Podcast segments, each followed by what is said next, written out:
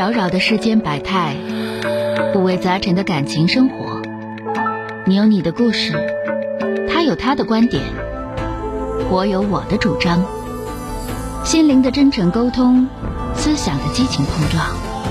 欢迎收听《小声长谈》。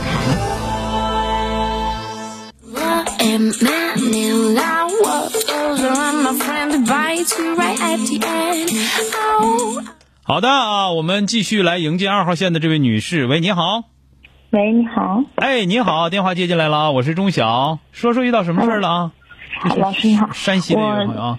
对对，嗯嗯我我和我男朋友相处了半年多，然后我就是平常一作一吵架，然后我男朋友就和我说分手，然后我特别不喜欢听到这个词儿嘛，然后嗯，嗯，我想问一下，他分手是一是真的想分还是假的想分？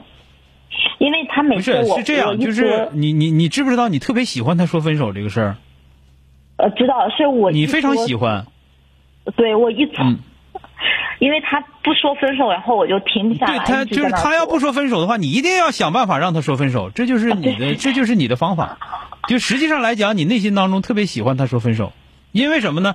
因为他一旦说分手的时候，你知道啊，我终于测到他底线了。哦，内心有满足感。啊，你缺不缺德？你寻思寻思，这帮小这种小滚崽多气人，你说说？嗯你今年多大了？我今年二十五。对，有好好多男孩儿好也好，好多女孩儿也好，都这样。实际上来讲，他说：“哎，你能不能就不说分手？”实际上他特别喜欢人家说分手，为什么？人家要不说分手的话，他会一直往下试探，一直往下试探，一直往下试探，一直试探到分手了。哎，我心里有底了啊！这个时候你会说分手，你还是不爱我啊？然后再 我再看看你到底是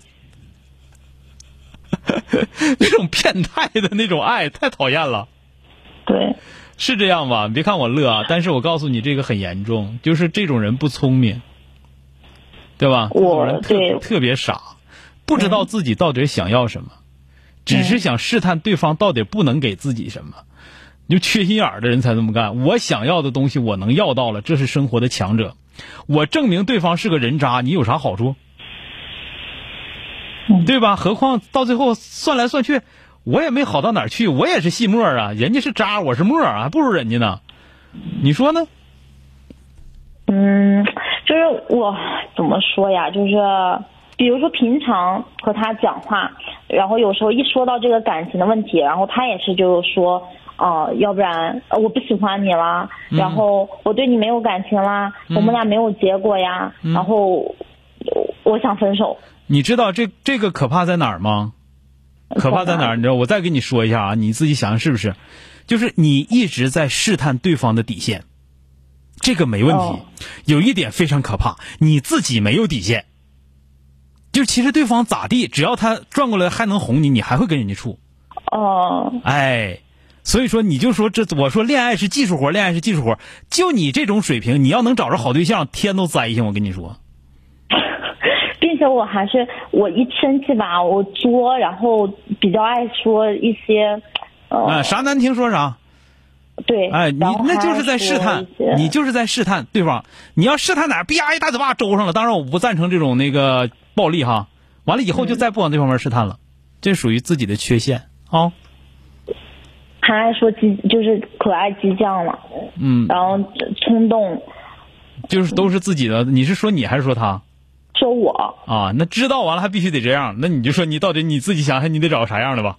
到最后，如果所有的东西都能接受你的啊，都能忽悠的让你信他的，这个人一定不是真正爱你的人。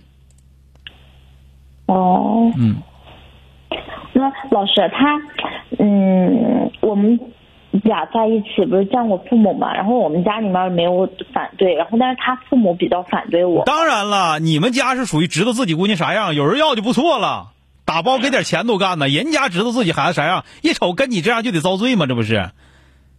并且我自己创业嘛，然后他父母就觉得我能力太强了，嗯，然后嗯，怕我我们俩以后结了婚以后，嗯呃，我不我不在，我告他说是我在外面应酬呀，然后呃，其实是在和别的男人在一块儿，然后不回家，然后闹离婚，就这样。说那些有啥用啊？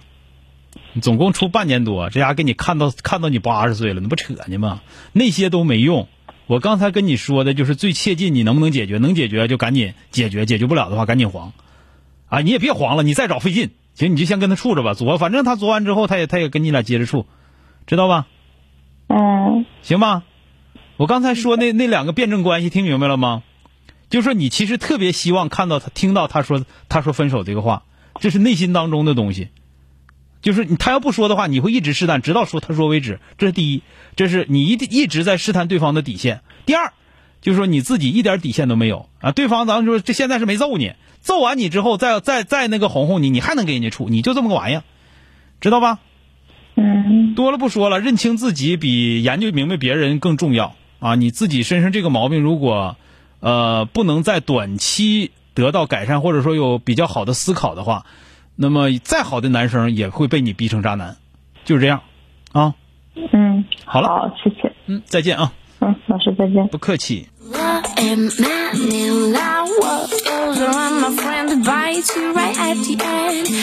Oh.